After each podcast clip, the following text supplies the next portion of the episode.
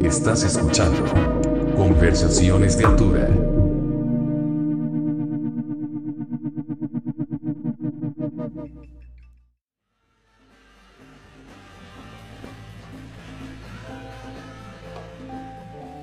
Hola amigos, eh, bienvenidos a una nueva emisión de Conversaciones de Altura. Estamos emocionados porque tenemos de invitado a dos grandes personas. Ah, bueno, primero me gustaría presentar a Hugo Díaz, que bueno, lo acabo de conocer hace media hora más Como o menos. unos como 15, 20. minutos. Y luego ya teníamos. Pero me atrevo a decir que es muy buena persona. Y a, a Joana, bueno, perdón, no, no terminé a Hugo Díaz, cofundador de Sicario Music, ahora en Live, también es DJ, productor, padre de familia y Wookie. Pero te, te cortaste el pelo. rasurado, rapado. y todo para. Sí, para venir, ¿no? para A venir a la- Claro, claro. Qué bueno, si hubieras venido así con, carrastas y todo eso, hubiera estado increíble. No No, está- no- no nos, no nos agüitamos. Y bueno, Joana, que es encarga. Bueno, Pirot. sí, es- Pirot, sí. Es que estábamos viendo cómo decir su apellido y de dónde es. Normal. Que es parte de EcoLife, en la parte de comunicaciones. Y bueno, nos vienen a platicar de todo este proyecto que es EcoLife. Muchas gracias por venir. No, Muchas gracias a ustedes por la invitación. Y Andrés, bueno, que la gente se sigue quejando que Andrés nos saluda, ¿eh? ¿Sí? Sí, sí, sí, anda. pues muchas gracias y bueno, eh, me gustaría empezar por porque nos cuenten cómo fue el proceso de, de juntar todas estas marcas para Ecolife, para llamarse Ecolife, porque Sicario ya era como muy, ya tenía un nombre, ¿no? Entonces me imagino que ese proceso no fue, quiero yo imaginarme desde afuera que no fue tan fácil, ¿no? Sobre Sí. todo porque tenían fans ya. Sí, sobre todo, o sea, es un proyecto que Sicario eh, lo empezamos hace alrededor de 12 años, 13 años. Empezó Sí. como una, una idea y un proyecto entre yo y mis amigos, eh, algunos de la infancia, algunos de la universidad, algunos de, la vida. Y empezó como una pequeña tienda de 50 metros cuadrados en la colonia Roma, un espacio muy chiquito en el que vendíamos como marcas que nos gustaban en ese entonces, eh, libros, discos, eh, pues un poco todo lo que estaba pasando en ese momento que nos llamaba la atención. Claro. Y, y poquito a poco fue evolucionando a, a diversas cosas, ¿no? Muchas, muchas por necesidad en una primera etapa porque pues, nos dimos cuenta que era muy difícil rentabilizar una tienda, entonces empezamos a hacer fiestas, ¿no? Dijimos, güey, pues así puede venir más gente a la tienda, ¿no? Nos dimos cuenta que las que las eh, fiestas eran un madrazo y que la gente pues iba más por la por la fiesta y por convivir y por Claro. encontrar este punto de, de encuentro con otra gente que, que le gustaba lo mismo hace 13 años que no Hasta se extendía, ¿no? En la calle. Escuché, Sí, para sí. prepararme la entrevista, escuché cuando platicaron, no me acuerdo en qué programa, y contabas, ¿no? Que las, sí, las, las fiestas, pum, se Sí, se empezó, se- eran un co- coctelillos que comprábamos un este eh, pues una hielera con cheves y pues caía la banda, hecho una chela y dice que le hacía la mamada de que querían comprar algo, pero la neta no compraban ni madre, nada más jangaban, se fumaban algo ahí, Sí, el cotorreaban. viejo truco, ¿no? Así como de... Sí, oye, bien verga esto, ¿no? Así, Claro. pero la neta no. Y nos, y nos dábamos cuenta al final, ¿no? De los cócteles, chale, güey, pues la banda, sí jalamos banda, pero no para la ropa, es más Sí. para las fiestas, ¿no? Y de ahí la necesidad. Entonces, de- por la necesidad de ir, de ir buscando otra- otro tipo de cosas, este, empezamos a explorar el tema de la música. Eh, nos juntamos en ese entonces con, con los chicos de 8106, Diego Jiménez en ese entonces, eh, que ellos hacían, ya tenían, eh, ellos ya preparaban en ese entonces un festival que se llamaba MX Beat, eh, que fue un festival muy importante en su momento. Eh, trajeron a los Beastie Boys, trajeron a Phoenix las primeras veces, cosas bien padres. Entonces nos juntamos con ellos para empezar a hacer fiestas en conjunto y traer a DJs franceses eh, en, en bodegas. Eh, que rentamos en la colonia Roma, donde ahorita es la Procuraduría Federal de no sé qué. Eh, está el corazón de Sicario enterrado ahí de las primeras fiestas. Ahí trajimos a Kavinsky, a DJ Medi, como mucha gente por ahí. Entonces fue un proyecto, fue evolucionando hacia muchos lados y como ir complementando la oferta de las cosas que hacíamos. Eh, nos dimos cuenta que había también una necesidad importante de sacar el talento que estaba en los clubes, en las fiestas, DJs, empezamos a representar DJs. eh, ahí fundamos el sello de Sicario Music. Eh, nos dimos cuenta que necesitábamos un lugar, una casa donde empezar a hacer nuestros propios eventos. Abrimos Club Social Rodesia. Como que muchas de las cosas fueron conectándose eh, unas, unas a otras. eh, y siempre con la necesidad de pues, compartir buena música, compartir, crear una comunidad, crear una este, pues, afinidad entre las personas. ¿no? La evolución de un proyecto, ¿no? Empiezas como vamos a abrir una tienda y de repente me imagino que te surgía la idea como de eso que dices, una fiesta o me gustaría traer a tal banda, pero pues tiene que haber un proceso, ¿no? Como de, de crecimiento, De, de, apre- de aprendizaje, de cagar, Yo ¿no? tengo unas preguntillas como más, más a fondo, pero, o sea, creo que es, o sea, ha sido un salto como muy grande de una tienda de playeras a, pues, ahorita un, ahí como un emporio de eventos, ¿no? Un grupo, un Suena grupo, muy sí. bien. Sí, suena, suena bien. O sea, Si Suena así- muy si bien. así lo ves, está chido. No, final, o sea, si lo ves, o sea, de hecho, o sea, va- mi pregunta va por, o sea, si lo ves, su competencia de alguna manera, pues es Ocesa, ¿no? Y Ocesa, pues es una empresa que en algún, me- en algún momento fue fondeada con lana del público, ¿no? O sea, se emitieron acciones, etcétera, etcétera, y pues es enorme, ¿no? Ya, ya de, o sea, ya para llegar a ese tamaño necesitas una cantidad de capital pues, de ese tamaño, ¿no? Entonces, ¿cómo, o sea, cómo fue que ustedes juntaron el capital para poder llegar a lo que... Pues, o sea, un poquito regresando al, al tema de Ocesa, eh, más que, o sea, Sicario siempre eh, ha tenido y ha creído en la, en la colaboración y hemos eh, justamente siempre asociado nuestros proyectos nos hemos juntado con más gente para juntar, para generar justamente ese efecto y por lo mismo de que no es una empresa pública y no es una empresa que viene en muchos lados, necesitamos siempre socios para fondear los proyectos y siempre buscamos este, la parte que se llama Smart Money, que es gente que no importa que tenga dinero, sino más bien que tenga una idea y que venga a chambear los proyectos y que venga a rifar. Y es como siempre hemos encontrado eh, a nuestros partners y es, es lo que ha hecho que, que las cosas funcionen. Eh, nuestros proyectos en una, en una primera etapa eh, los fondeamos nosotros. Te puedo decir que la inversión para esa primera tienda se dio con un fallucazo en el que cada uno pusimos mil, mil dólares. eh, nos fuimos a Chicago, llenamos un chingo de maletas de ropa de, de cosas, las, la trajimos. Aparte, Este, Chicago, ¿eh? que tiene buen fashion. Ah, Sí. Sí, tenía, tenía, bueno, pues hace 13 años íbamos a las tiendas, a los outlets, traíamos un chingo de cosas y lo vendíamos en el, en el garage de la mamá de Martín, de uno de mis socios. Y de ahí En fuimos como que en esa casa tan bonita en San Ángel y fuimos duplicando y duplicando. Ángel, Sí. Sí, de hecho es una casa de Juan O'Gorman. esa. Es la casa donde se suicidó Juan O'Gorman. Y era la casa de Juan O'Gorman. Y ahí en ese patio, que es un patio mágico, que aparte había visto nacer otras marcas como Artefacto, que era una marca de muebles, que la mamá la creó ahí también así. Ujú, ujú. Tuvo muy buen augurio y, y ahí es donde empezamos. Empezamos con mil dólares y bueno, se fue duplicando, duplicando, duplicando, hasta que tuvimos algo de capital, invertimos un poco más, abrimos la tienda y siempre nos hemos ido, este, y puedo decir que han sido pocas las reinversiones en Sicario como tal. Claro que cada vez que hemos abierto un nuevo centro de consumo o un festival o un proyecto nuevo, pues sí, sí, este, lo, lo volvemos a fondear a través de socios, a través de, de muchas cosas. Pero es un tema muy interesante el que dice este Andrés porque no hay funding, no hay bancos que te vayan a prestar en esas primeras etapas. Y casi Y todos son friends and family, este y, y, y pensando en retrospectiva lo valoras un chingo, ¿no? Porque en el momento dices, a huevo, este pedo va a jalar. Pero ya lo ves 10 años antes y dices, güey, las probabilidades de que un negocio pensado como estaba, estaba muy cabrón que funcionara. y Qué chido que mi jefe, mi jefa se sacó una, una lana o mi primo, mi, o sea, se puso una lana para invertir en un emprendedor con una idea, ¿no? Claro. Justo, ¿ibas a decir algo? No, no, no, no. no. No, Te iba a no. preguntar cómo en algún momento pensaron en, en- porque es difícil, lo acabas de mencionar, en ya darle aire y decir, no, ya no queremos continuar, o qué fue lo que les hizo aferrarse como esto sabemos que tenemos un chingo de fe en nuestro proyecto. Pues yo creo que la gente, o sea, se sentía una respuesta muy chida en, en la comunidad que se estaba creando. Este, había una inercia muy chingona eh, de la gente que nos visitaba, de la gente que nos invitaba.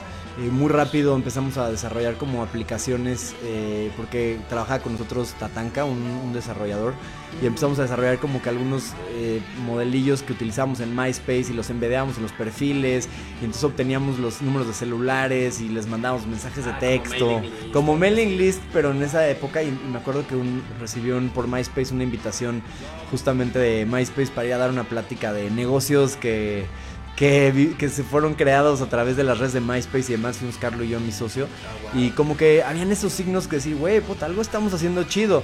La cuenta de banco no necesariamente lo demostraba. eh, y habían problemas de, güey, ¿cómo pides el próximo coyotazo de, de ropa, no? Ya se nos acabó la ropa para vender y... O la próxima fiesta que quebró o una fiesta que llegara la policía y te la cerró. O sea, como que habían señales de que todo iba muy bien y yo creo que eso fue lo que nos hizo seguirle echando ganas y seguir haciendo cosas chidas. Eh, aunque los números no necesariamente demostraban que era una idea rentable en esa primera etapa, pero era demasiado rápido para saberlo, no era un año de haberla creado, ¿no? Todo el mundo nos imaginamos que en un año ya vas a estar en el depa de tus sueños y en la nave de tus sueños y la verdad es que tardas muchísimo tiempo pues en o, nunca llegan, ¿no? O sea, también también Igual también ustedes, este, o sea, ustedes no se dan cuenta porque llevan mucho tiempo ahí, ¿no? Pero yo que llevo poco tiempo ahí, o sea, son personas súper estructuradas, o sea, todos ellos. Entonces son súper diferentes, pero no creas que están echando sus canastas, o sea, sus huevos en canastas así que están vacíos, o sea, saben perfectamente bien, echan desmadre, pero siempre están como muy enfocados a... O sea, saben perfectamente bien lo que están haciendo, no pierden el tiempo, son personas súper estructuradas. Igual la- lo que ves por fuera de ellos son como, puta, este... Sí, súper relajados, súper desmadrosos, y sí lo son, ¿no? Pero siempre, es- yo creo que, o sea, Sí, pero la- el saben perfectamente bien lo que están haciendo todo el tiempo. Sí, yo creo que eso es importante. Gracias, o sea, gracias, no puedes, no puedes crear un negocio y no puedes crear lo que han creado hasta este momento en base a echar desmadre. O sea, realmente saben lo que están haciendo todo el tiempo. Y, y, por ejemplo, ¿consideras que hay como otros, eh, digamos, startups que empezaron igual que ustedes, que a lo mejor no copiaron, pero o utilizaron el mismo método de, pues de, digamos, como de redes sociales en esa época? Porque creo que también mucho de la parte del éxito que tuvieron es por como el tema que dice este, el que pega primero pega dos veces, ¿no?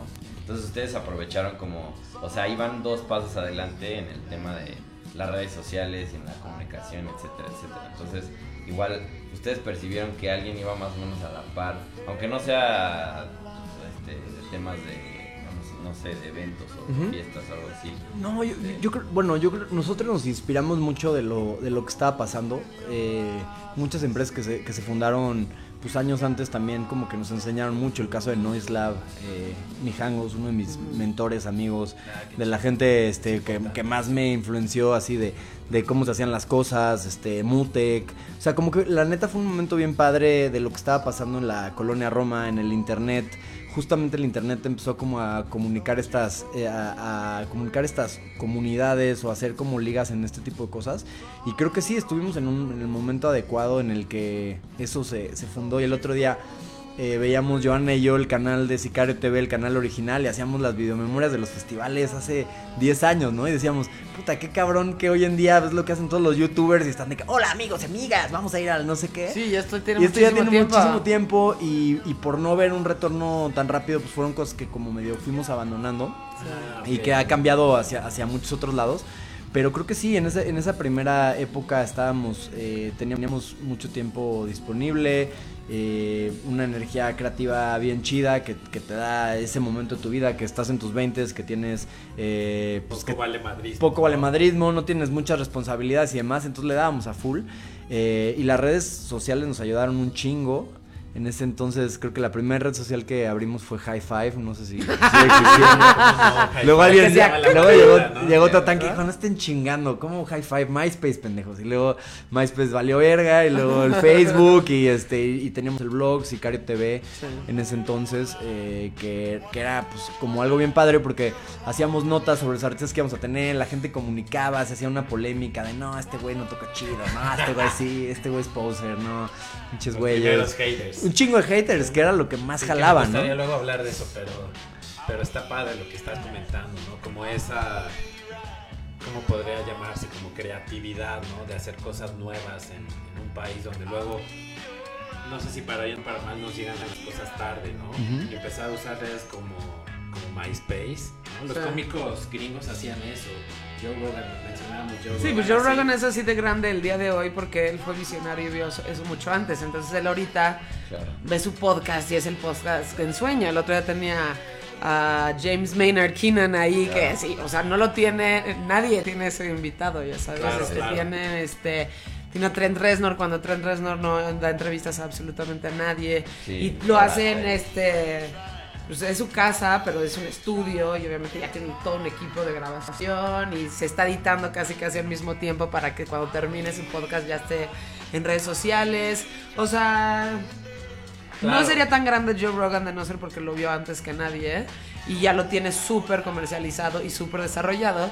Y él incluso este, escoge sus propios patrocinadores. O sea, a él le gusta no, hacer carne asada. el- No, Entonces, güey, no, hace dice, güey, tú, tú que haces los mejores asadores, tú a mí me vas a patrocinar y yo voy a hacer eso. O sea, él hace que suceda porque es, o sea, se siente muy cómodo en ese Claro. medio y básicamente está para escoger lo que él quiera. No, definitivamente. Y ahora que mencionas Joe Rogan, eh, voy a hacer una comparación en cuanto a que Joe Rogan es una persona como de cierta forma no con, no, no con esta ideología como de emprendedor.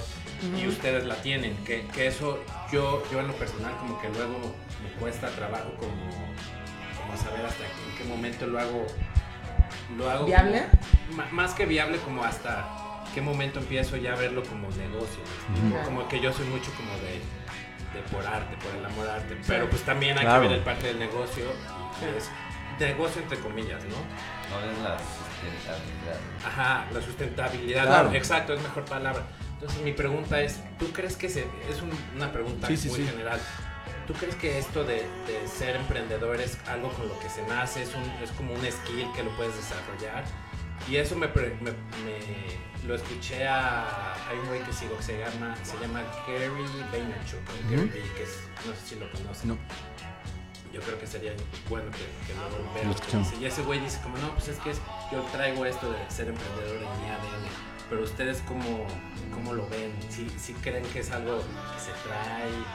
Pues yo, yo creo que en el caso de, de algunos de mis socios, te podría decir que sí, sí, este, pues, la mamá de Martín empezó haciendo su tienda de Artefacto, de ¿no? artefacto Sí. trayendo tapetes de la India y vendiéndolo y demás. Eh, Martín viene de una familia de contadores, de números, como que vienen muy de ahí, eh, quizás de, de un par de mis socios eh, por ahí. De la mía no necesariamente, mi mamá es maestra, eh, mi papá trabajó en compañías toda la vida, no, no era tan, no, no, no vengo de una familia emprendedora.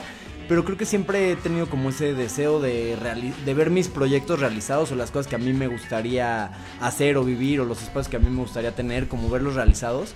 Eh, y al muchas veces, en e- o más bien en ese entonces, al no verlos pasando aquí, pues el primer paso era, güey, ¿cómo los hacemos pasar? ¿no? Y, creo que siempre he sido muy amiguero, con, con este, gente, he tenido la suerte de tener gente muy chida a mi lado y como que me gusta trabajar proyectos con amigos, ¿no? Entonces fue como muy natural para nosotros decir, güey, vamos a empezar a hacer una tienda de ropa, güey, ¿por qué? Porque yo vendía playeras en ese entonces y porque como que dije, güey, algo de lifestyle por ahí, por ahí tiene que ir. Era una inquietud que todos tenían de tener un espacio en el que pudiéramos vender boletos de los conciertos que queríamos, los discos que queríamos, que venía un poco más de la necesidad de, ten- de tenerlos nosotros, ¿no? Por la forma, no los podíamos comprar, entonces pues los compras para la tienda y que alguien se los lleve, ¿no? Entonces, este, como que un poco se, fue, se fueron dando las cosas.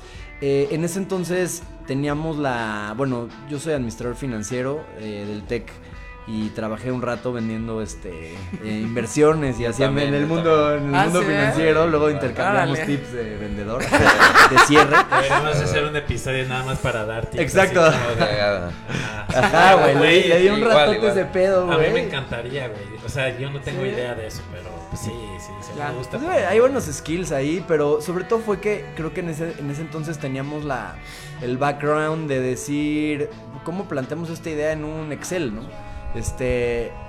Y, y creo que en ese entonces muchos de los proyectos que iniciaron al mismo tiempo que nosotros, eh, que tenían un potencial creativo muy cabrón y demás, pues muchas veces se les rompió el lápiz, ¿no? De un evento, güey, mal planeado, este, eh, overestimated de la cantidad de gente que iba a tener y demás. Y creo que siempre hemos tratado, y, y como un poco decía Joana, de poner nuestras ideas eh, a, a prueba, no dejarnos ir tan, o sea, evidentemente la pasión es el principal driver y siempre es de que, güey, a huevo y, y lo quieres hacer y hasta mejoras, me dio un poquito el Eso número para que te haga sentido a ti. Sí. Conflicto. güey. Pero siempre tienes que che- checarlo con algo, de tiene una viabilidad o este proyecto me va, más que traer felicidad, me va a poner en el borde del... Es que es eso, ¿sabes? O De sea, la Sí, sí, o sea, cornisa, sí, ¿no? o sea, yo creo que, o sea, digo, yo no, estoy en, yo no estoy en el mismo lugar que, que Calacas, ni ninguno de ellos, pero yo creo que el principal motivador debe ser como tu pasión por hacer algo como lo que están haciendo ustedes, que es este podcast, ¿no? Y si esa es tu principal motivación y lo desarrollas y lo desarrollas sin que te vueles tanto y siempre estés como muy con los pies en la tierra, Además, no todo lo tienes que hacer tú. O sea, yo soy más como tú, yo soy más como artística y me encanta. Si me pones y me dices, oye, bájate de 18 ideas para esto, te lo voy a bajar en un día, ya sabes. Pero si me dices, ¿cómo lo vas a comercializar? Te digo, no sé. Exacto, exacto. O sea, no sé. Sí, sí, pero, No es tan digo, fácil. No, y todo, pero y- tienes y amigos. para todos es ese, ese miedo de, güey, Tienes amigos, tienes amigos. En este caso, ¿eran cuántos? ¿Ocho o algo así? No, empezamos siendo cinco socios. Anda, bueno, pero cada uno tiene una función muy específica y este y muchos son muchos de números, este Carlos puede ser que sea un poquito más como artístico y demás, Sí, tú que siempre estás conectar muy- gente. Sí, exacto, entonces no tienes que tener todas las habilidades, pero si te juntas Claro, con la gente correcta. claro. Pero te complementas. abierto, Claro. ¿no? Como aprender, ¿no? Y- Ah, no, eso sí, claro.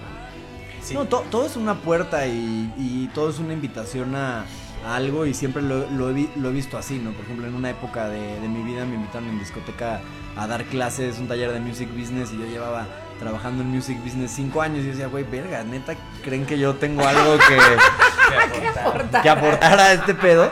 Pero pues me, me la, me la chingué, ¿no? Y preparé un cursillo ahí y Claro. de ahí fui con- conocí gente y se me prendió el foco de, güey, ¿por qué no hacemos un, un- Vi la necesidad que había de, de chavos de, que están en universidades o De gente querer aprender otros eso, y, claro. ajá, de, de aprender y entrarle. Alquimia. Y de ahí surgió Claro. Alquimia, que es un proyecto tuvo- que le dimos un ratito Claro. y que, que de hecho ahí, así nos conocimos, Sí, así nos este conocimos. Andrés y yo.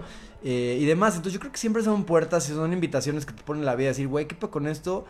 Estás abierto, le entras, hay alguna enseñanza, o de plano dices, güey, no, y ya por lo menos se te quita de tu to-do list de, oye, güey, iba a hacer esto en alguna vez de mi vida, bueno, ya lo probé, estuvo de la Sí, chingada. y luego seguramente no pensabas que tenías la habilidad de hacer eso, y luego lo hiciste y descubriste que claro que la podrías hacer. Que y jala y luego dices, ah, sí lo puedo hacer, pero no voy a ser el mejor, ahí. entonces mejor no lo hago. Y que lo puedes Hay hacer, pero que realmente cosas. lo puedes hacer, pero si no te rifas y no lo haces, pues nunca vas a saber. Nunca va- No, no va a pasar. Y es, es como, para mí en lo personal es como muy refrescante escuchar su respuesta, porque los dos eh, están de acuerdo en que primero es como la pasión. ¿no? Claro, sí. Y, e- y eso de alguna forma te lleva a hacer lo que han llegado a hacer ustedes, ¿no? O sea, Claro. Los festivales y demás, ¿no? Pues sí, o sea, yo te puedo decir que yo vengo, o sea, yo vengo a hacer radio pues, casi toda mi vida y de repente dije, ya no me estoy identificando tanto con esto, quiero hacer algo que sea como más auténtico para mí, que sea más, este,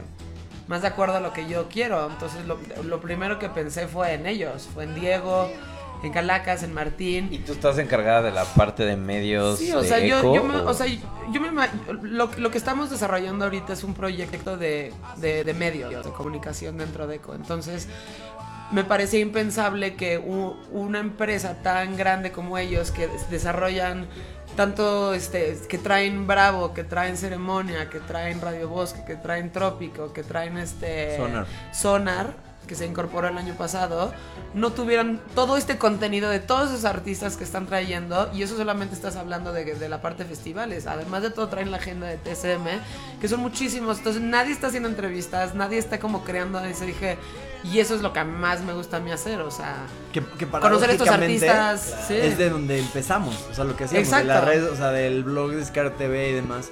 Eh, pues Entonces, es como pues, la gente nos conoció y, durante mucho tiempo pues lo abandonamos y literalmente se quedó como un canal ahí de YouTube abandonado y justamente Joana viene con esta idea de decir, güeyes, no mames, hay todo este pedo, Claro. se están generando un chingo que tienen que comunicar. o Sí sea, lo había no- pensado, o sea, de hecho sí había pensado que ya se habían tardado Exacto. ¿no? Y está siendo bien difícil. o sea, línea, ¿no? O sea, está, co- está, com- está, está siendo no súper difícil, pero laborioso. Porque tienes que ver justo todo eso. Te digo, ah, yo y hoy hice un mapa de todas las entrevistas que me gustaría hacer y todas esas cosas que te vuelas y ya sabes. claro.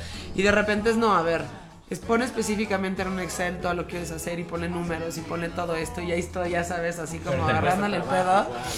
Pero es algo que tengo que entender de eso, o sea, no voy a poder hacer la parte bonita y artística del proyecto si no, tengo la estructura como más este metódica de, de esto. Entonces, o sea, tengo mucha fe en que esto va a estar bien y que va a salir adelante y la, la idea de esto es que se creen medios de comunicación propios dentro de una empresa que se dedica al entretenimiento que sea lo más natural y lo, más lógico. El pues. siguiente paso. Exacto.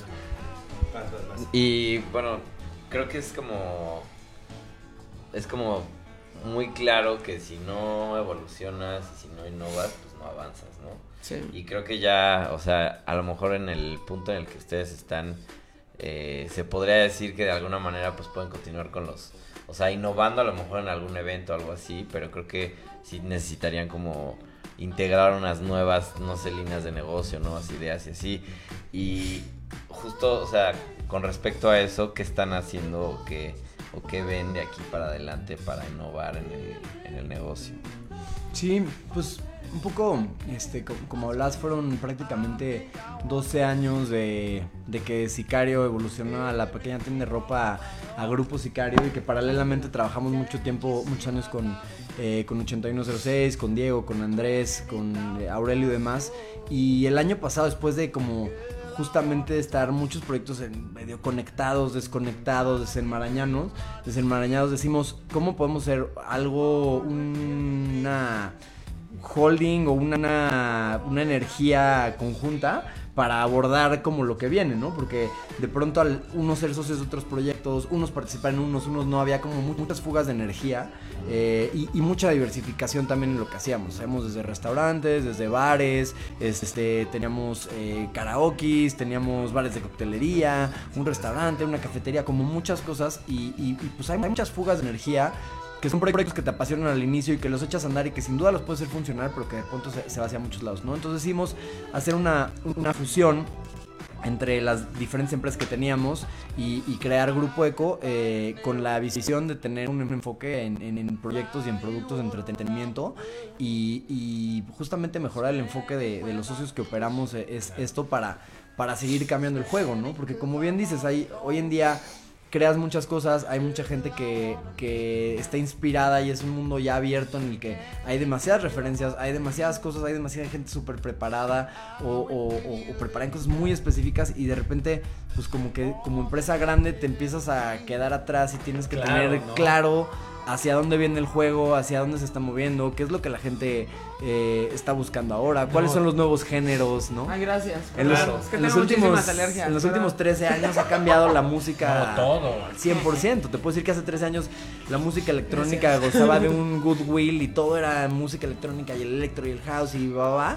Y hoy en día pues es el, el momento del urbano, ¿no? Entonces, ¿cómo te, ¿cómo te adaptas a estos cambios y cómo te mantienes fresco, con una estructura no los demasiado grande y choncha para no poder responder estas cosas y que de pronto digan como, ay, pues el abuelito, el que era el niño, era el niño guapo de la cuadra, el nuevo, ahora ya se convirtió en el abuelito y ya ni, ni quien lo pele, ¿no? claro. Justo, bueno, está cagado que lo tocas porque habíamos platicado Joel y yo eh, como el tema del cartel de ceremonia, que pues siento que sí cambió bastante la línea que tenía en años pasados ahorita, ¿no? Sí. O sea, creo que sí fue como el cambio.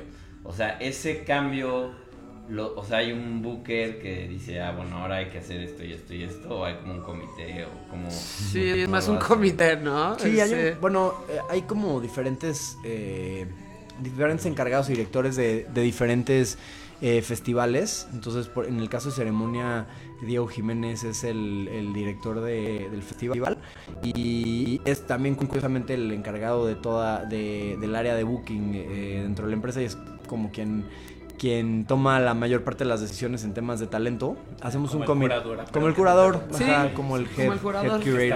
Y que, bueno, también está chido. O sea, que ¿Qué vieron en Diego para decir, a ver, Bueno, Diego, Diego fundó este eh, 8106, eh, hizo en su momento curó el MXB, trajo a los Beastie Boys, o sea, tenían ya una carrera sí, o sea, cuando... muy importante siempre de trendsetter y estar cambiando muchas, muchas cosas. Sí, o sea, él nació así, o sea, yo me acuerdo haber ido al primer La primera vez que Diego. tra- Yo conozco a Diego desde que estábamos chavitos, éramos vecinos de, de niños. viniera y- Este, sí. Sí, sí. Y de repente Saludos, dije. Pinche Diego está trayendo los Too Many DJs a México en el Salón Cuervo. En ese entonces dije, wow, o sea, padre. este chavito está haciendo, o sea, lo que mucha gente no se atreve a hacer, porque además, digo, no sé si lo han pensado, pero muchos, muchos festivales, como ahorita hay una oferta enorme, están, este, están curados en base a lo que le va a gustar a los chavitos, a lo que saben que van a vender, a donde, quién tiene más plays en Spotify, y entonces Pero- vamos a traerlo a él. Y Diego, y me parece que también, toda, o sea, Sicario, cuando era Sicario, siempre han sido como trendsetters. Ellos no están siguiendo las tendencias, ellos se las están poniendo. Entonces, y tenemos que quitarnos esta idea de que, sobre todo los millennials, que siento que tienen esta idea preconcebida de que tienes que ir a un festival y tienes que saber de quiénes son todos. No, o sea, uno va a festivales también a conocer. No tienes que ser el güey más cool.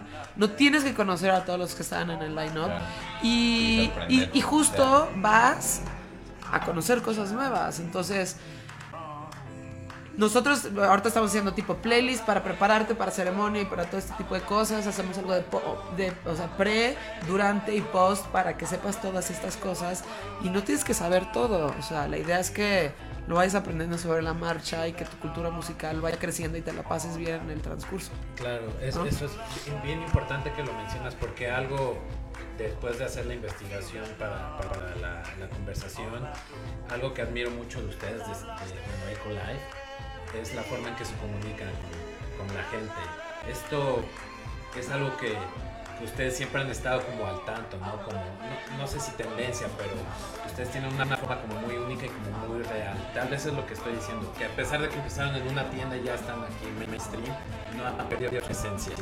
¿Qué, qué, tan difícil fue como no perder los pies de perder los pies de la tierra? ¿Tiene sentido? Pues, no, no, claro. Eh, pues es que yo creo que somos, o sea, todos se lo debemos, bueno, o por lo menos yo en primer lugar a la música, porque es lo que me ha llevado a hacer gran parte de las cosas que he hecho, conocer a gran parte de la, de la gente que conozco, con la que trabajo, de viajar, o sea, me ha permitido a través de la música conocer a, mi esposa, o sea, es como, para mí es, es muy importante. Y la segunda tiene que ver con la gente que nos ha seguido y que nos ha apoyado y esa comunidad de la que hablábamos, que quizás era una, era una comunidad de 15 personas en esa primera época de la tienda eh, y que fue ido evolucionando hacia muchos lados. Y tenemos como que esa responsabilidad de, de seguir hablando y de seguir siendo una este una, una cara amigable y razonable hacia esa gente y hacia las nuevas generaciones que, que les gustan las cosas que proponemos y que les gustan los artistas que, que hemos desarrollado, que man- managereamos y demás, o que son un punto de contacto en los restaurantes o en los bares que programamos o que creamos y demás. No sé si hay como una responsabilidad muy, muy cabrona porque se lo, se lo debemos a, a toda esa gente, ¿no? Gracias a ellos ha, ha podido, hemos podido hacer nuestra vida en esta industria, hemos podido traer a los artistas que hemos querido traer, hemos podido realizar muchos de estos sueños, ¿no? Entonces es muy importante para nosotros pues sí mantener esa, co- esa comunicación porque es una comunicación dos vías, son ellos los que nos dicen hacia dónde va la música, ellos son un poco lo que nos dicen hacia qué les gusta, qué no les gusta, ¿no? O sea, porque Claro. como curador evidentemente es un tema de, güey, yo quiero poner una línea, yo quiero dictar una línea, pero también se trata de, es una conversación de dos vías, de ver Eso es bien dónde- importante Gracias, y bien padre pero que, que lo mencionas, porque no mucha gente le hace caso a la, no quiero decir seguidor, la palabra seguidor a mí me saca de onda, pero a la Sí. gente que le gusta lo que ustedes hacen, ¿no? Eh, sientes algo que se, que se me ocurrió, sienten que ahora eh, esta, esta forma de comunicación de, de, de boca a través de boca en boca es lo que ustedes los ha hecho Ah, sí, sí, sí, sí, sí, 100%. Es lo que en una primera etapa nos, nos ayudó un chingo y nos sigue, nos sigue ayudando, cabrón. ¿Y ustedes pre- prefieren eso a, a tal vez, eh, no sé, estar todo el tiempo subiendo historia? O tal vez tú, que te manejas eso, Pues este. o estar tuiteando. O sea, sí, sí, digo, las redes sociales, las redes sociales ayudan mucho, obviamente sí no las puedes dejar a un lado porque sobre- son, muy, son muy importantes, pero nunca va a haber recomendación como la que te dé, como la que te diga alguien más, ¿no? Y en el caso de, no sé, de cualquiera de los festivales, de los conciertos, o sea, siempre es, siempre es tu amigo el que te dice, oye, este, ¿qué pedo? Va, va a tocar este, no sé, tipo Snoop Dogg cuando estuvo en ceremonia, ¿no? Este, Bjork también, o este primer, este, la primera edición de, de Sonar en México, que estuvo chingoncísimo y que no vas a ver ese tipo de artistas en ningún otro. Pues vas porque tu amigo te está diciendo y demás, y porque sabes que va a estar bueno. O sea, no necesariamente porque viste un tweet o viste una story y dijiste, bueno, seguramente hay gente que también dice, necesito pertenecer, voy a ir allá. Por ejemplo, ahorita tocando el tema de sonar, Ajá. no es, o sea, a lo mejor para un grupo como ustedes no es más fácil, digo, no copiarlo, pero, o sea, te están, tra- o sea, están trayendo un festival que ya existe, que ya es una marca, que ya tiene concepto, etcétera, etcétera. No es, no es más fácil. Hacer la propia versión. Ajá, exacto. Es una gran pregunta, es una de las principales preguntas que, que nos hicimos en O sea, la... sí me- sí, cuando lo vi, sí me pregunté así como de. ¿Por qué no hicieron ellos el suyo? Ajá, exacto. No, creo que es una, es una gran pregunta y es una de las conversaciones que, que tuvimos en el eh, board de decir, güey, vale la pena, no vale la pena. Y yo creo que muchos, muchos de los valores de, del festival, además que es algo que veníamos ya explorando, un camino largo que veníamos explorando hace seis años que se abrieron las primeras conversaciones. Eh, muchos de los valores del festival se alinean eh, con, lo que hace ECO, que tiene que ver con diversidad, con tecnología, con tecnología para creación de la música. eh, y, por otro lado también nos ayudaba a, cumplir una de las cosas que siempre hemos querido hacer, que es poner a México en el contexto de una ciudad cultural en la que están pasando eh, cosas chingonas y que forma parte de este ecosistema este cosmopolito y de cultura global. Además de que es una el- la red Sonar pues es una red bien padre, no Tien- tienen festivales en más de 10 países alrededor del mundo, este desde Islandia, este Buenos Aires, eh, este, Colombia, eh, ha- han hecho eventos en Estados Unidos, en muchos lados, ¿no? Entonces para, para TSM, que es la agencia de música, también le permitía tener un poco la posibilidad de meter artistas en esta red, o sea, como que cumplía con muchas cosas que, que nos llamaba la atención y es, un, es una de las, sin duda, de las plataformas y los festivales que pues, más nos han inspirado, que, que logró juntar el tema de el arte digital con la música, que hoy en día es como, oh, hay muchos festivales que lo hacen, pero bueno, ellos son un festival pionero, 26 años en el mercado haciendo cosas, entonces como que había un respeto, una intención de generar una, una amistad a largo plazo con una de las plataformas que más nos han inspirado. Y creo que por ahí fue la decisión de, de hacer, pero es una pregunta completamente válida. Y había que, para nosotros uno de los principales retos era, viene Sonar a ofrecer algo que ningún otro festival lo está ofreciendo en el contexto de la Ciudad de México, o viene a hacer un capricho más, ¿no? Porque hay muchos festivales que existen porque es un capricho del promotor, ¿no? Tiene- Los festivales tienen que venir a responder una necesidad, eh, una, una- un espacio de difusión para las bandas, un momento de self-expression para las comunidades, este, una posibilidad para las comunidades creativas de, de- de- de- de manifestarse, ¿no? Entonces, esa es una de las grandes preguntas y a mi manera de ver las cosas, pero tampoco mi evaluación es la que más cuenta. Creo que lo, lo logró y encontró su ecosistema, su lugar en el ecosistema de los festivales. Eh, fue muy inclusivo con las comunidades locales de, de DJs. Tuvimos a gran parte de los eh, eh, creadores del movimiento, de los movimientos de tecno, de, este, de los movimientos queer. O sea, fue, fue muy inclusivo en, mu- en Sí. muchas partes y yo me quedé muy contento con esa con esa con ese resultado y ya estamos planeando el año el año que entra. Ujú. Este año. Este año. Este año, Calacas. Yo Ya ya- empezamos. Ya estamos en el Tienes 2020. toda la razón. Oye, y una pregunta que, que se me ocurrió ahorita. Cuando ustedes deciden empezar a hacer festivales, ¿tuvieron algún choque con Ocesa o algo así? Porque yo he escuchado, eh, se rumora que luego Ocesa como que te... No, al mete- contrario. Yo, como decía yo, el, el tema de la otra competencia, ¿no? de la, También. de la colaboración Sí, ajá, siempre ha estado en el, en el ADN de nosotros. Por ejemplo, de los productores de festivales, eh, hacemos en sociedad Sonar con Ocesa, hacemos en sociedad Ceremonia eh, con, con Ocesa. Fue un proyecto que nosotros creamos y que eventualmente a Ocesa y que han sido grandes grandes socios y nos han ayudado a resolver muchas cosas. Eh, con los chicos de Distrito Global que hacen Baidora, Canva y demás, hacemos Bravo. Eh, y pues en general como que tenemos esa, esas ganas de siempre eh, colaborar, ya no en festivales, porque ya no hay espacio para muchos festivales más, pero en proyectos de que, güey, hagamos esta fiesta juntos con tal nuevo colectivo, o oye, tengo a tal DJ, puede venir a tocar a, a- a uno de sus clubes, o sea, como que creo que siempre he estado en la, en la, este, en el ADN de, Sicario en su momento, ahora Eco, el tema de la colaboración y de, Ah, y de generar cosas, inercia en conjunto, ¿no? Claro, porque al final del día, si uno sube, todo sube. ¿no? Claro. Me refiero, Claro. si, si a ustedes les va chido y jalan, se asocian con gente chingona, Claro. Es win-win situation, ¿no? ¿Y de qué manera colaboran? O sea, porque de pronto veo ahí como los logos en los carteles. Así el logo. Verga, ¿qué hizo cada quien, no? Ah. Sí. Sí, o sea, No, pues mira, nos dividimos. Tú traes las sillas, tú traes las mesas, tú traes los pomos, Tú vas a cobrar la entrada. tú vas a cobrar la entrada, güey. Tú, eres Tú vas de a- seguridad. Imagínate poner a tu amigo de Verga, seguridad, güey. Me ha, me ha tocado, güey. O Pues sea, en la producción de las primeras fiestas, güey, literal hacíamos de todo. Hay fotos mías de bartender, hay este. que de DJ, de. Pues a huevo, ¿no? Tienes que pasar por ahí, ti- tienes que desarrollar esa sensibilidad para poder dar una orden o poder dar un. Güey, esto lo tienes que hacer así, lo tienes que haber hecho antes, ¿no? Claro, claro. Me gusta poco. escuchar estas historias porque...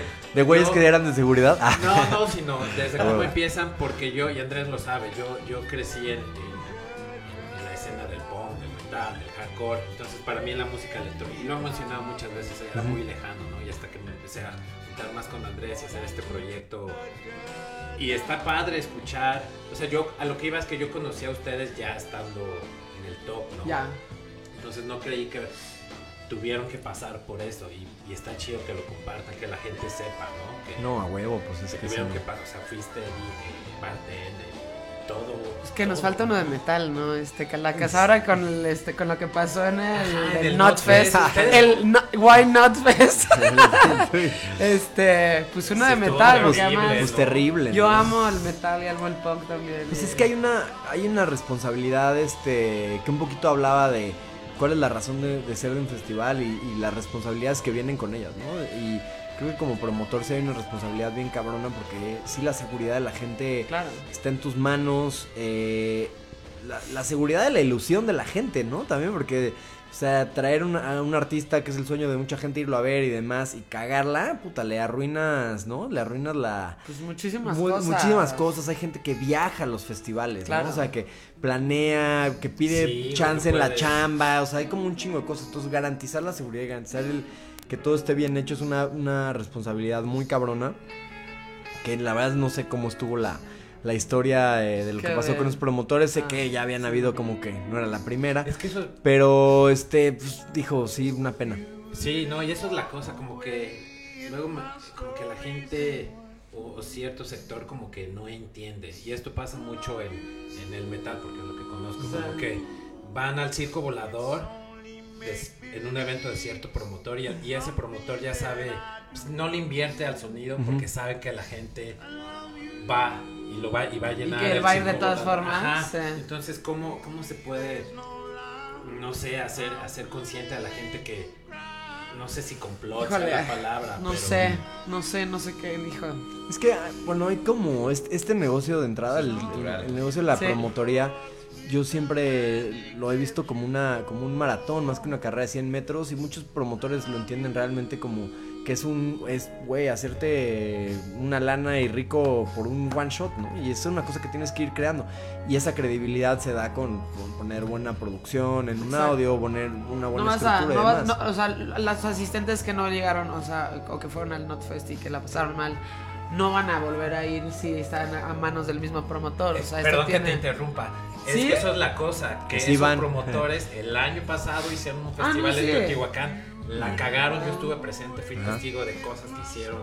Sí. espantosa y, y, Y ahora este, gente el va ultra y vuelve y- a llenar y no, y no es la primera vez que pasa. Entonces, Sí. a, mí me, a mí me da un poquito como de, no sé si coraje, pero es como, güey, qué pedo. Bueno, te voy a decir, Bueno, otra, pues- otra cosa que es muy importante es, y en nuestro caso hemos tenido momentos difíciles en la carrera en la que, güey, te cierran un lugar, o sea, cosas que, güey, te pasan y que muchas tienen que ver, sí, por fuerzas, eh, casos de fuerza mayor, muchas tienen que ver con planeación tuya. Y creo que lo más importante y algo que, o sea, me enseñan en mi casa y creo que lo comparto con los socios es hacerse responsable de las cosas y salir a decir, ¿qué pasó, güey? O sea, a ver qué pasó con esto, güey, pues sí se cayó y sí pasó este pedo y ta, ta, ta, y lo voy a resolver de esta forma y si quieres ven y si no te vuelvo tu dinero y todo. Y de pronto siento que hay muchos, el comunicado de cancelación genérico de cualquier evento es, eh, por causas ajenas a la organización se cancela el evento. No, cabrón, ¿cómo que, cómo que causas ajenas a, o sea, güey, Tú lo hiciste. güey, son causas propias a la organización, ¿no? Claro.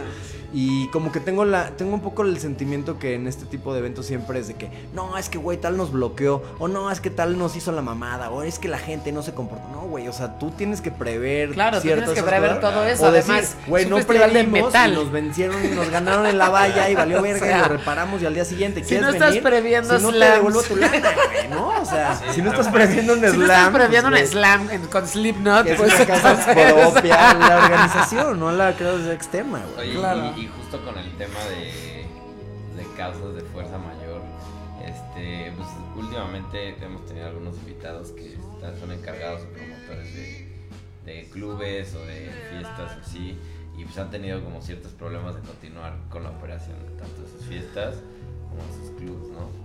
Y ahorita, bueno, justo nos preguntaron, bueno, nos dijeron que les preguntáramos eh, qué fue lo que pasó con Sala y también, o sea, qué tanto, o sea, cómo han logrado a través de todo este tiempo, este, pues aguantar el embate de, pues, de lo que es una realidad y el tema de pues, la violencia y No, el gobierno mismo. y el gobierno también que pues es, es el, Que a veces mismo ayuda y a veces ¿no? sí. No, aparte Sala, yo fui una vez nada más y quedé encantado de ese lugar. Sí, bien, bien padre.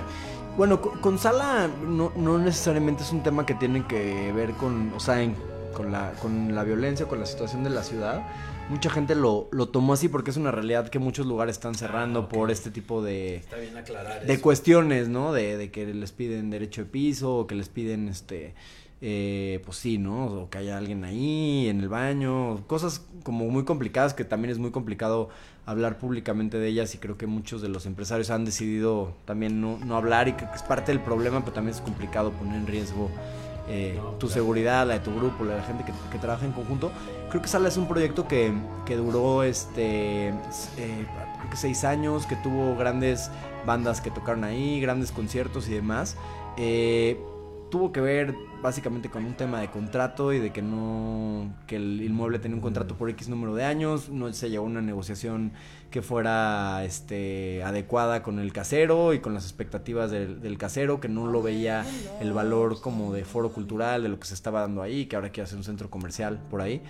Este, y pues de pronto también como decíamos, cuando vale la pena medio asumir ciertas derrotas y decir, pues güey, no, No no se armó, güey, no salió y también este aferrarse muchas veces a esas cosas cuando el modelo no necesariamente está está jalando, este pues te puede traer problemas más grandes. Creo que fue una decisión muy muy sana y que viene con la con un poco el enfoque de, alinear la energía a, las, los proyectos que más están dando que hablar y que más la gente está disfrutando, como son los festivales, como es mismo el Auditorio Blackberry, que es un foro que a pesar de haber tenido muchos problemas en su, en su nacimiento, eh, hoy en día es un inmueble completamente eh, rentable, autosuficiente, que, que se adapta a las necesidades de su comunidad, en la que hemos bajado la programación para que no tengan problemas los vecinos ni de ruido, ni de gente afuera y demás, ¿no? Entonces creo que eh, el tema de salas sí es un, sí es un tema que mucha gente ha, re- ha relacionado con el tema de la inseguridad, no necesariamente viene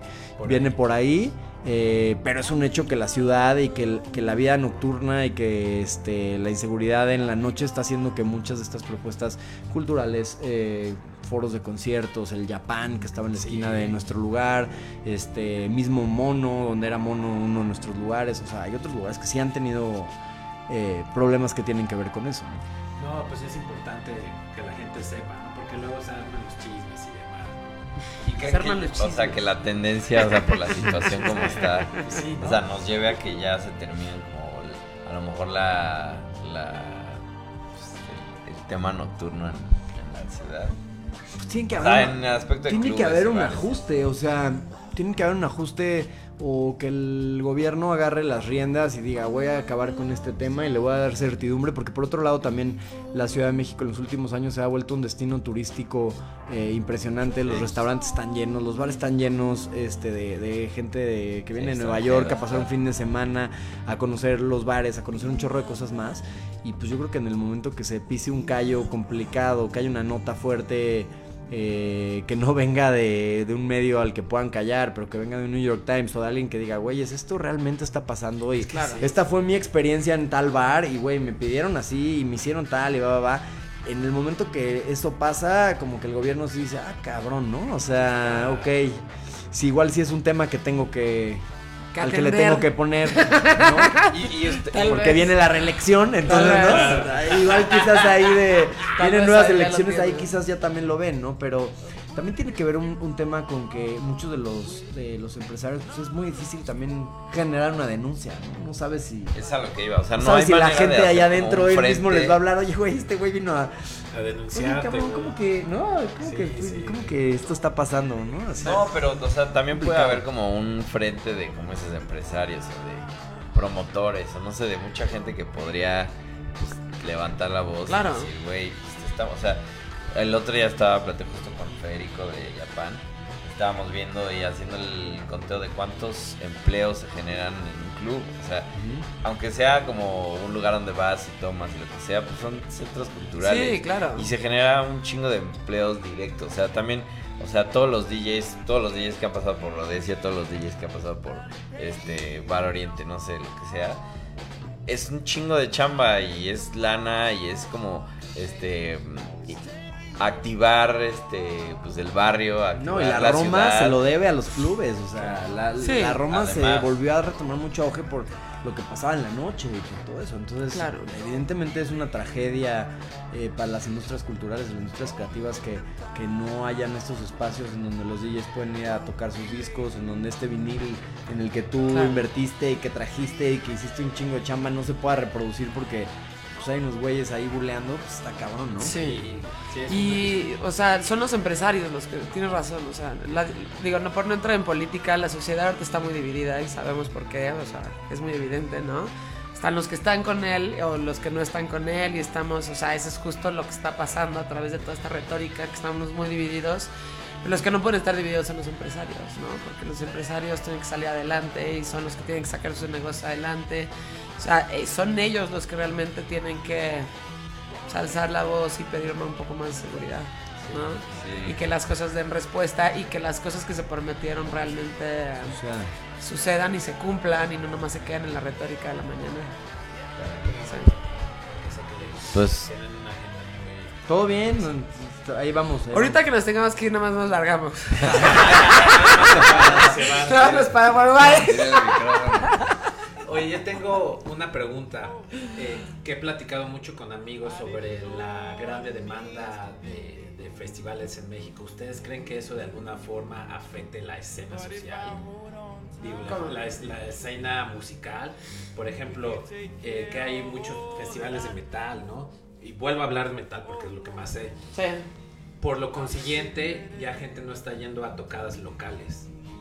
También pasa, claro. Eh, ¿Cuál es su opinión sobre eso? puta sí, eh, o sea, la gente se gasta la en el festival y no ir a la Sí, porque es un es un este efecto paquetazo, ¿no? Por Sí. mil varos ves a 150 bandas, aunque no las veas, crees que las estás recibiendo. O sea, no las vas a ver, vas a ver cuatro, cabrón, ¿no? O sea, no mames, cinco, no, la, todas no, pero, pero pues las tienes, ¿no? Tienes la posibilidad, ¿no? La gente paga la mucho idea por de que, güey, por dos mil baros vas a ver a... Pues te digo, la- o sea, no, no te podría decir si es por el efecto de los festivales o tiene que ver también con la con el efecto de la inseguridad, de que la gente, güey, no... O sea, antes, güey, un jueves te ibas y, ay, güey, qué chingón, vamos a un concierto y luego cenita y demás. Y luego ya piensas y dices, güey, puta, pues es que el concierto es en tal lado y, puta, güey, no me vayan a querer ahí. O sea, ¿sabes? También como que Claro, claro. existe el factor inseguridad que hace que la gente no, no necesariamente sea el momento ¿no? para salir. Porque digo, igual ibas a ver una banda y sabes exactamente a lo que vas, pero cuando vas a un festival vas más, o sea, sí vas a ver las bandas, pero además vas para toparte a todo mundo, para vivir la experiencia, para hacer como todo lo que incluye un Las festival y no necesariamente nada más ir a ver una banda que también está bueno. Ahora, la oferta cultural de México ahorita ya es súper vasta, o sea, tú ves todo lo que está pasando en México y es increíble. Antes como que aunque vine a Moenia, decías, ¡va! Vamos a verlo. Pero ahorita es como de, no, voy a escoger mejor, o sea, en qué voy a invertir mi dinero, dónde voy a meter esto y realmente sí quiero ir a ver a, este, a Nick Cave and the Bad Seeds o más bien me voy a guardar, o por ejemplo el tema de Rage Against the Machine que acaba de regresar. Puta, yo sí estaba así como de, güey, voy a Coachella y le invierto a eso porque la neta no tengo ganas de ir a Coachella o me espero a ver si Rage va a venir a México o va a hacer otra cosa porque realmente no puedo pasar este año sin ver a Rage. Pero, ¿qué hago, no? Entonces, pues yo creo que lo que va a pasar es que si van a terminar haciendo, no se van a juntar para hacer dos fechas o cuatro fechas que tienen anunciadas. Van a hacer obviamente Coachella y luego van a dar por lo menos un tour en Estados Unidos. Pero sí te cambia mucho pues, la percepción y hacia dónde vas a invertir tu dinero. ¿Y, y cuánto, cuánto tiempo creen que falte para que haya un festival del tamaño, no sé, de ceremonia, para que el 80% sean artistas mexicanos? Hijo, Como el Vive. pues sí. Es, que, que es lo tenemos al sí, Vive chido es que el- rock, ¿no? Pero también Claro. hay un chingo de propuestas mexicanas que no huevo rock huevo. que están a la talla de No, de- definitivamente nuestro, o sea, sí hay un compromiso de nosotros como promotores ahorita eh, que tiene que ver con temas de equidad de género y generar ciertos slots y ciertos espacios eh, para, para que más chicas estén en el lineup. Ese es definitivamente un compromiso desde, desde la perspectiva de ECO. eh, que, que, sin- que ¿Ahorita sin- en qué porcentaje van?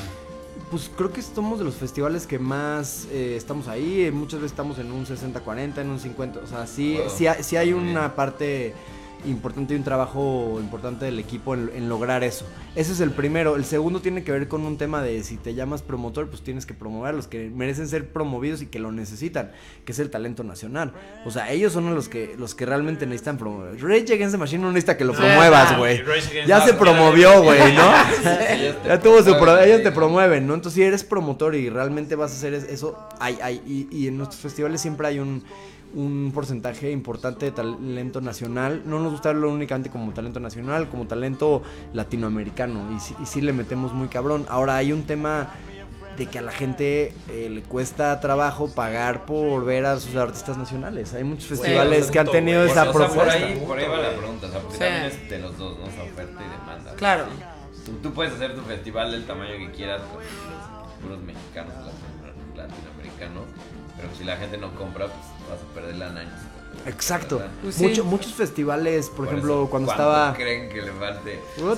Pues no sí, sé. le faltan, no sé, fue un ratito, ¿no? Sí, unos cuantos años, no sé. Es un cambio. Es que es raro es cómo un funciona cambio. el mexicano también, porque luego se van Los Ángeles Azules tipo a Coachella, ¿no? Y, ay, no mames, que están así, esos güeyes, ¿Por qué ¿qué? esos ¿Por qué? O sea, ¿por qué necesariamente tenemos No, que estar es siempre revés, ¿no? menospreciando? ¿No? No, yo vi muchos comentarios Sí, como de, sí.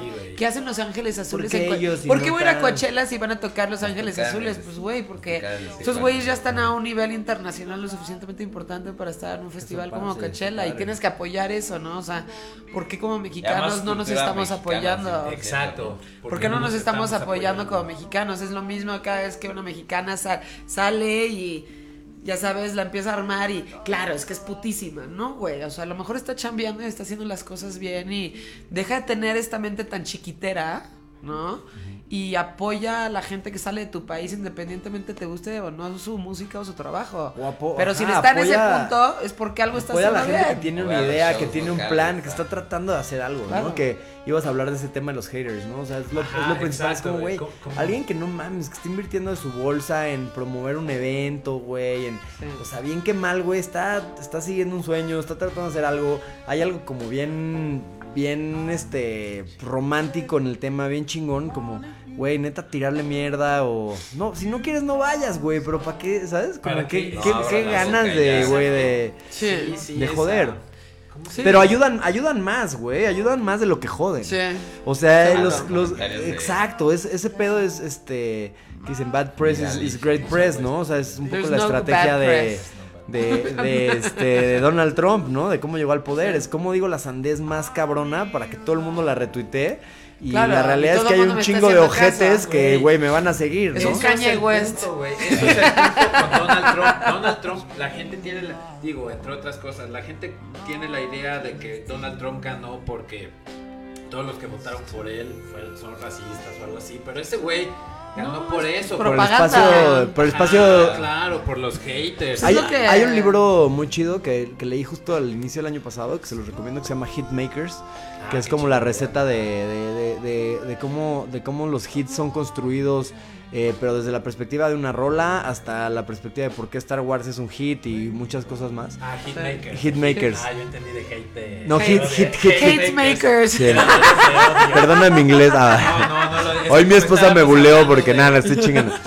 Y este decía por eso. y, y- y justamente habla de esa parte de que una de las estrategias, eh, o sea, que, la, co- que el el espacio en medios que tuvo Donald Trump en las elecciones pasadas era equivalente a 100 mil millones de dólares, o no sé cuántos mi- miles de millones de dólares, eh, y que na- ningún contrincante podía haber tenido tanto espacio en los medios y que toda la estrategia se basó en, güey, di la pinche sandez más cabrona Pues que sé se te ocurra eres. y todo el mundo la va a retuitear y va a ser una así. conversación. Entonces estaba en todos los news spots hasta arriba porque, güey, dices una mega mamada y pues, güey, la gente lo va, lo va a retuitear. Entonces digo, No, está cabrón. Es lo que hace Kanye West todo el oye, tiempo. esa mamada que- está probando y luego te das cuenta, y luego te das cuenta que hay un chingo de banda que son culeros y que sí siguen esas mamadas y que sí creen en esas cosas del racismo y demás. Obvio, Entonces, obvio, obvio. ahí te das cuenta sí. que el mundo está medio volteado en ese sentido. No, no, y es la tú. controversia total. O sea, ¿tú crees que Kanye realmente apoya a Donald Trump? No, Yo está probando sí. nuestra Yo creo que inteligencia. sí, sí. Yo creo que está probando nuestra inteligencia. No, yo sí creo y yo creo que lo que está tratando de hacer es controversial y que justo estemos hablando de él en este momento. Pues sí. Sí. Yo creo que está buscando espacio en la, o sea, es un juego de buscar espacio en los exacto.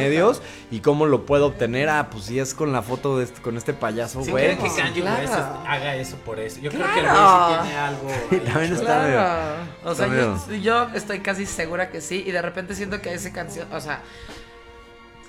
No estoy negando que sea un gran artista, ¿eh? Porque sí lo es también. Pero, este. Sí. De repente tiene cosas que dices, güey, esto no puede ser real. O sea, esto estás jugando con mi inteligencia. Y, y está haciendo eso. Está como probándote constantemente, ya sabes, para ver si Claro. realmente. Y aparte esperar. Agarras el dice, pedo ¿no? o, o dices, claro, este güey tiene una estrategia y lo está haciendo por esto. O realmente este pinche sonido se lo sacó de no sé dónde, güey, y está esperando a que todo nos guste. No, o sea, yo creo que es mucho más inteligente de lo que creemos. Sí. Pues, no, yo sí creo que en el caso de Kanye sí. ¿Es un sí, cretino? Pues, de hecho, Joe Rogan habla de él. Iba, iba a ir al podcast de Joe Rogan Ajá. y no fue porque pues, el güey tiene ahí como. Es como un güey muy especial, Kanye West. Sí. Usaba antidepresivos Ajá. y pues los dejó y fue cuando se le. Se le fue la onda. Y ya no quiso ir con Joe Rogan. Ajá. Pero, pero bueno, yo creo que, que ese güey sí, sí está loco. Pero ya nada más para cerrar con el tema de los haters, ¿qué tanto ustedes leen los comentarios de, de- no, sobre todo en Instagram o Facebook? ¿Qué tanto Pues- le ponen atención? Y sobre todo a ese como Sí, como feedback retro... Ajá, exacto, como retroalimentación. Ay, pues yo creo que te lo tienes que tomar, o sea, a mí de repente sí me cae mucho hate. Cuando tenía el programa de radio también. Este, tomas en cuenta los que crees que tienen una opinión que realmente, o sea, que te están haciendo algo que puede ser real, o sea. En algún momento tuve un programa de punk y de metal, porque a mí también me gusta mucho, y un comentario muy, este, muy recurrente era una vieja que habla fresa como tú le puede gustar el punk y el metal y dices, güey, realmente voy a contestar eso, la Claro, neta, claro. no, o sea, pero cuando alguien te hace, te tira hate de cierta forma, pero pero viene de una duda auténtica o viene de un cuestionamiento real y realmente sientes que puedes responderle y darle, darle algún aprendizaje a esa persona, claro. Lo demás nada más están tratando de, de joderte y de ponerte en una situación de ansiedad y pues no puedes caer en No, no ese te tipo de cosas. personal. No te lo Sí, puedes no tomar puede ser personal. Creo que esa es la. Ese es el. Pero también no lo puedes ignorar, ¿no? O sea, también tienes que Pues, estar como chingón, como Pero si alguien- tomas en cuenta desde, o sea, desde una, un comentario inteligente, aunque esté de odio, pero si tiene algo inteligente, claro, que lo tomas en cuenta. Y dices, bueno, no todo el mundo tiene que pensar como pienso yo, no todo el mundo tiene que ser como soy yo, ¿no? Puedo estar abierta a otro tipo de ideas, pero cuando viene de la inteligencia, claro que lo tomas en cuenta. Sí, aparte. Cuando es visceral, no. Y es muy difícil también cuando tiene que ver con tu arte, con algo que tú estás haciendo, ¿no? O sea, específicamente cuando haces, ajá, cuando haces música o ese tipo de cosas, como que evidentemente, pues, güey, estás desnudándote ante un poco el Claro. mundo y estás poniendo eh, ahí, ¿no? Un pinche sonido. Entonces ahí sí es, ahí es, ahí es un poquito más difícil. Me cuesta, me cuesta, o sea, me cuesta más eh, trabajo quitarme ese pedo de cuando es un tema de la música que hago, de los proyectos que, güey, he producido o he hecho cosas, como que ahí sí lo siento y digo, ay, cabrón, ese sí, Sí ese sí, duele. ese sí, me sale una almorrana y, ay, Sí, cabrón". Pues es que sí es Cuando difícil. es más de chamba o de un festival o de una cosa así, puedo entender más de dónde viene y también tiene que ver muchas veces con la ansiedad que genera, güey, la- que la banda no pueda comprar boletos o que no esperaba que la banda que tenía, o sea, también tienes que venir un poco, entender de dónde viene y saber Sí. que banda que está muchas veces profundamente ansiosa y, y que, güey, le genera, tus proyectos le generan tanta emoción o tanto pedo que, güey, se va a tomar el tiempo de, güey, atacarte en un pedo ahí. Habla Es también sí, de, eso, de dónde viene, o sea, de que, güey, Sí. Estás haciendo algo positivo que está despertando energías en la gente y que, pues, güey, hay que no tomársela tan personal, pero también hay que escuchar, o sea, ¿qué, está, qué chingados Sí. quiere decir? Porque es un cabronón, ¿no? Claro, dos cosas. Es un loco Luego, la gente te o la estoy cagando. Porque te quiere, o sea, admira lo que haces Claro. y no sabe Sí. qué forma decirlo. Sí, es la como otra- cuando te pega tu novia de la primaria. Claro, y la otra es saber poner atención porque luego la gente, decirlo de alguna forma, los fans tienen otra perspectiva que tal vez tú no tienes. Me explico como una perspectiva de afuera. Sí, no, no tienen ni idea Claro. de qué show. Y, y- Sí. y, por ejemplo, ya hablando de eso, o sea, ¿cuál, cuál ha sido como su peor crisis durante sus carreras profesionales? Ta, ta, ta, ta. No sé, este. Pues yo, yo creo que en, en mi caso sí tuvo que ver con el, eh, el día de, de Bjork y ceremonia, Ceremonia. y todo lo que pasó. Aparte de todo, estaba yo en un momento muy complicado de, de mi vida y me había justamente ese año desconectado un poco de la producción de ceremonia y más porque mi papá está en terapia intensiva. Entonces, el único día que me di un poco la de que, güey, neta me voy a salir, eh, voy a ir al festival y demás, iba de camino al, al festival y de repente empiezo a ir que ver en el chat de que, güey, aparte manejando yo y de que, güey, ping, ping, ping, ya y así de que, güey, no mames, retrasen la entrada de puertas, pam, pam, pam. Desde que yo llegué al festival ya me estaba esperando alguien de que, güey, necesitas venir en chinga. Güey, nos metimos, llegué atrás del escenario y, güey, ¿qué pedo? ¿Por qué no han abierto puertas? Y de repente ya vi que lo que había hecho el viento, que se había llevado unos Annie Rens, una de las pantallas en un lado, o sea, que era un cagadero. Y oí, oí literal a mi socio Diego con hablando con este con, con nuestros socios de Ocesa y se mencionó la palabra, bueno, pues vamos a tener que cancelar y dije, vete a la verga, o sea, no Que no puedes no mames, o sea, naturaleza, en, tu escala de en tu escala de cosas que creas de que, ay, güey, se va a retrasar media hora la apertura, o sea, de cosas culeras que te pueden pasar como organizador de festivales, este era por mucho el peor, Lo peor que pueda pasar. pinche escenario lo posible. Pero la seguridad de las personas es primero. Es Sí, primordial. y lo supieron hacer muy bien Sí, y sí. pusieron la seguridad de la gente antes de. No sé, o sea, de todo lo demás, ¿no? Se pueden haber dicho, bueno, no, pudieron haber pasado lo que pasó en, en- este festival y no, pues, o sea. Sí, porque abres puertas. Creo que o sea, fue porque muy la fácil es, güey, abres puertas y, güey, ahorita arreglo este pedo y veo qué pedo. Sí, y, ¿no? güey, entonces pendejo, ¿no? Como habían hecho estos güeyes. de, Entonces pendejo, no, ahorita ya va a salir Bjork, ahorita ya va a salir. Se está cambiando, es que tiene mucho vestuario. Este, no, güey, no mames. O sea, la banda, o sea, estás jugando con Sí. las emociones de la banda, le estás Sí, viendo la no. cara, lo estás pendejeando. Pues, güey, Claro. destruyen el lugar y 30 mil No, cabrones, güey, peores encabronados. No mames, es una masa in- O sea, te metes en peores incontrolable, problemas. ¿no? Claro, O sea, claro. no hay for, no hay seguridad, no hay, no hay diálogo que los pueda hacer calmar. Entonces sí, fue una decisión muy complicada que se tomó ese- en ese entonces y en ese momento no se hablaba de una reprogramación, o sea, la- el tema de la reprogramación vino eh, 35 minutos después de hacer un team back de la labor que fue a hacer Diego, de la labor que hizo por un lado este Martín con las autoridades, de la labor que hizo el equipo de comunicación, de la labor que hicimos como equipo de booking de reorganizar a las bandas, de encontrar qué vuelos podrían saber, de cómo acomodamos a James Blake antes para que, o sea, de un chingo de cosas que, que pasaron, o sea, que se dieron para que para que el festival pudiera pasar Sí. y eventualmente puedo decir que también son es, es, eh, si me gustaría que eso no hubiera pasado yo te diría que no o sea creo que las cosas pasan y, y qué bueno porque es de los días que más hemos aprendido y que nos dimos cuenta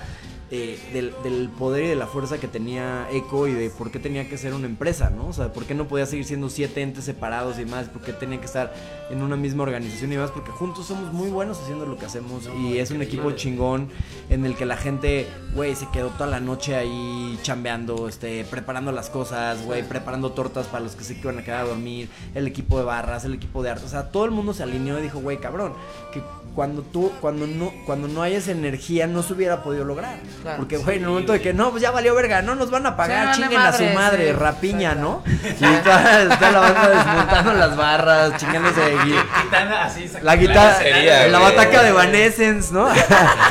el piano de James Blake, ya de que no, la A verga los Misfits les pasó con los Dead Kennedys. Esto me cobro.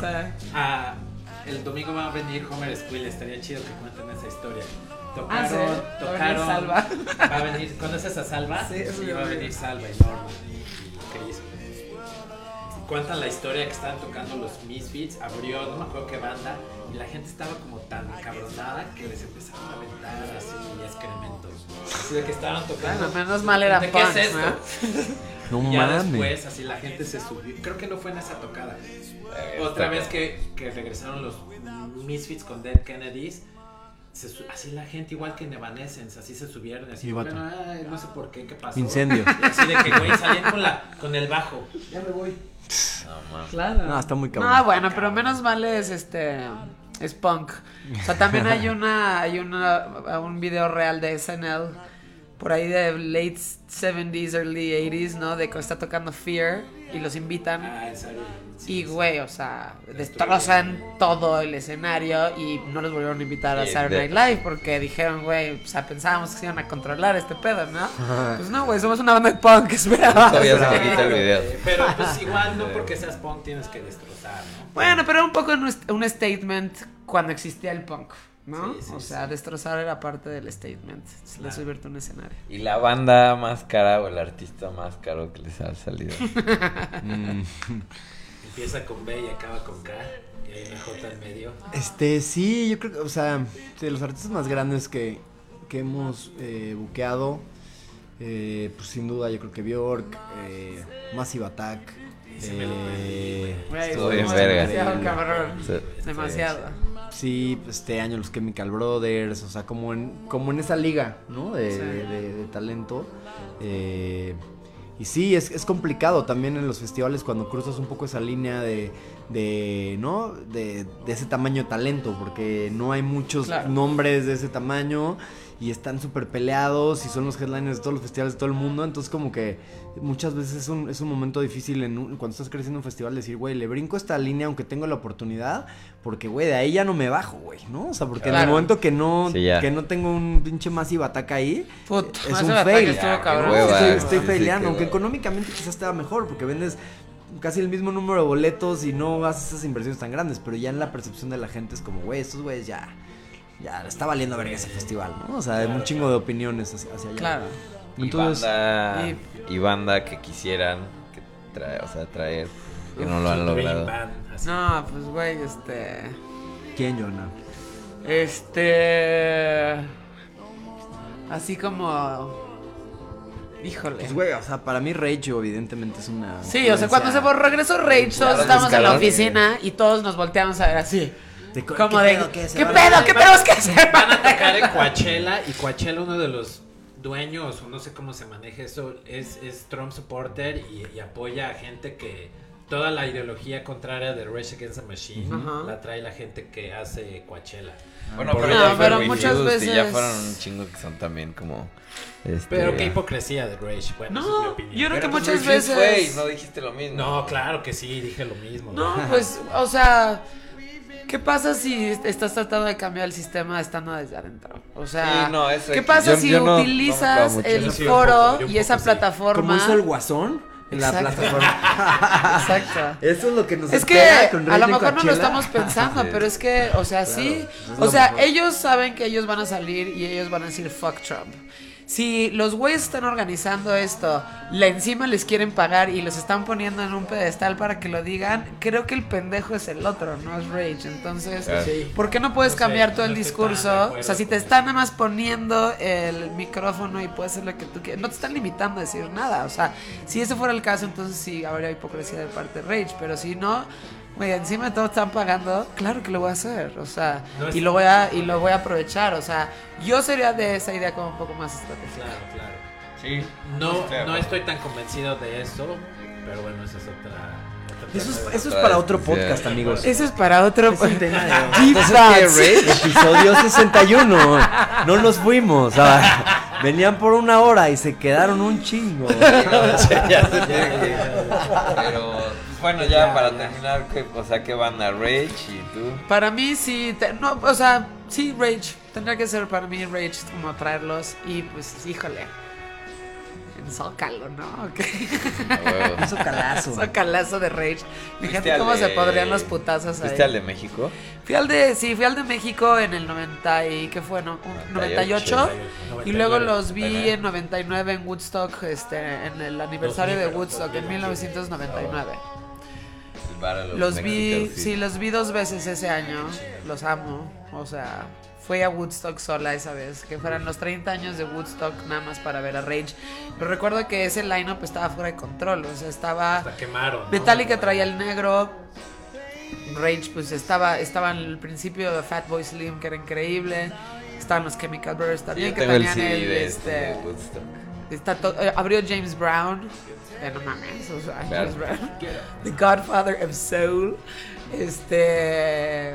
¿Qué Jamiroquai año cuando fue? estaba bueno, No, 99. 99. 99. Uno en el 94. Es que hubo uno en el Hubo uno en el 94, 94 yo tengo y luego CD. el aniversario Acá del es doble, 99. está chingón. Sí, la, la Sí. presentación de Porno for Pyros en ese Claro. Woodstock, de los mejores, todos bien drogados así, y sale Ay, mejor. No mames, qué cabrón. Lo En mi caso, digo, igual, igual va a sonar muy cliché y así, pero creo, o sea, Daft Punk sí sería un concierto que me gustaría cabrón. ¿Los vieron? Eh, ¿Daft Punk cuando vinieron? En la live, sí. Sí, yo, lo, yo, lo- ya. yo fui a Yo Nueva lloré, York a ver, en, lo fui a Nueva York a ver, lo vi aquí, lo vi en Monterrey también. Puta, Eso estuvo Y- demasiado cabrón. Sí, o como sea, de llorar. Yo tengo ahí como una- un romance con la música francesa, me gusta un chingo.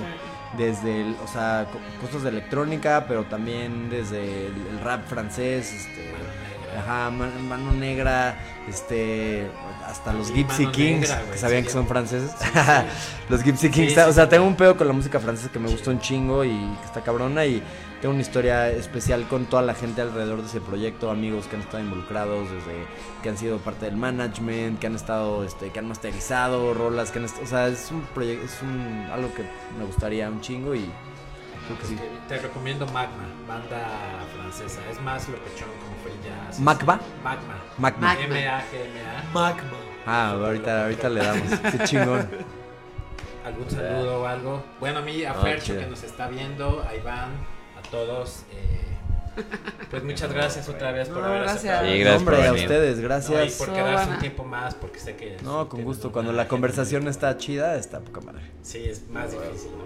Pero pues, ya saben... eh, Vayan a ceremonia. Eh, un anuncio de todos Si no han visto los Chemical Brothers se van a zurrar en sus pantalones. Sí, tal FK. Es la FK neta. ¿eh? puta, yo Va a apenas La increíble. neta está- va a estar muy cabrón. Me o encanta sea, FKJ Twigs, está, está increíble. Y Sí. todo, el, todo el resto del line-up, como, como bien decía Andrés, hay cosas bien padres. Rels B, este, eh, la chica está Nicky Nicole, que es una chica argentina, hace como RB. Sí, Relsby está chingón. Rels B está, Sí. está bien Me voy a chido. clavar más. Es que, como les digo, eso no es como... Les vamos a hacer un playlist. Floating Points. Ah, favor. huevo. Mándanos increíble y ya lo... Lo ponemos. Floating Points, Pues que sí. los anunciamos recientemente, este, también es un, Sí, es está un chico que hace música electrónica, tiene un show visual eh, basado en, en neuro, neurociencia. Sí. Eh, bastante chido. Bueno, Tom York, ¿no? También Sí. algo importante en la historia de la música. Les compartimos este playlists previas, digo, sí, previas a, a los, a los festivales Sí, para que nosotros- vayan viendo, Sí, ¿no? Le damos share. Además de estar haciendo últimamente muchos playlists para diferentes ocasiones desde nuestras redes. Y pues nada, estamos estrenando mucho contenido y le estamos subiendo poco a poco ahí. Entonces, para que vean todo lo que se ha estado haciendo últimamente. Y qué novedad, bueno, también lo de que ya estaban incursionando en el tema del podcast. del Sí, podcasting. este, bueno, grabamos un piloto y probablemente vamos a tener un podcast muy pronto. Lo que sí es que estamos estrenando contenido que está ahorita en un nuevo canal de YouTube. Este, y ahí pueden ver muchísimo, o sea, se hicieron todas las entrevistas de Sonar, hay como ocho entrevistas de Sonar, se hicieron este una con Underworld y con Rai también Radio Bosque Oh, wow. y se hicieron este muchas entrevistas muy interesantes en Trópico. Este, la de los Jigable Planets está increíble, la de los wow. Calabrese también. La de Rapture está rarísima porque no tenía muchas ganas de hablar este güey conmigo, entonces como que medio estaba ¿Tú las hiciste todas? yo las hice todas, sí, y entonces él estaba como retándome, en un principio no me quería contestar. Cuando le dije que había entrevistado a Trent Reznor se calmó, ya me empezó a responder todo. Entonces dijo, ah, bueno, ok. Pum, ese lugar. Chingón. ¿Tú de Y quién eras? ¿De qué banda? ¿De rap? ¿De ¿De qué? ¿De qué? Sí, ¿De Rapus? Pues no, No, tuvieron varios y tienen ahí, pero, o sea, como, no sé, o sea, hay contenido muy interesante, muy cagado que estamos haciendo y que lo estamos subiendo poco a poco, entonces, pues de entrada sigan nuestras redes sociales y ahí se van a enterar de todo lo que estamos haciendo. Perfecto. No, y muchas gracias otra vez. Y las- el micrófono está abierto cuando quieran Chido. venir a platicar de lo que sea. Y pues, si quieren mandarnos decir algún artista. ¿no? Claro. Sí, o también más equipo de, de eco, ¿no? Para. Sí. Diego estaría chido, Diego ¿no? tiene mucho que decir. A huevo. Chingón. Amigos, los queremos. Gracias a todos. Nos vemos el domingo. Domingo no se olviden. Homer Squill Hammer Squill. va a venir y a ver qué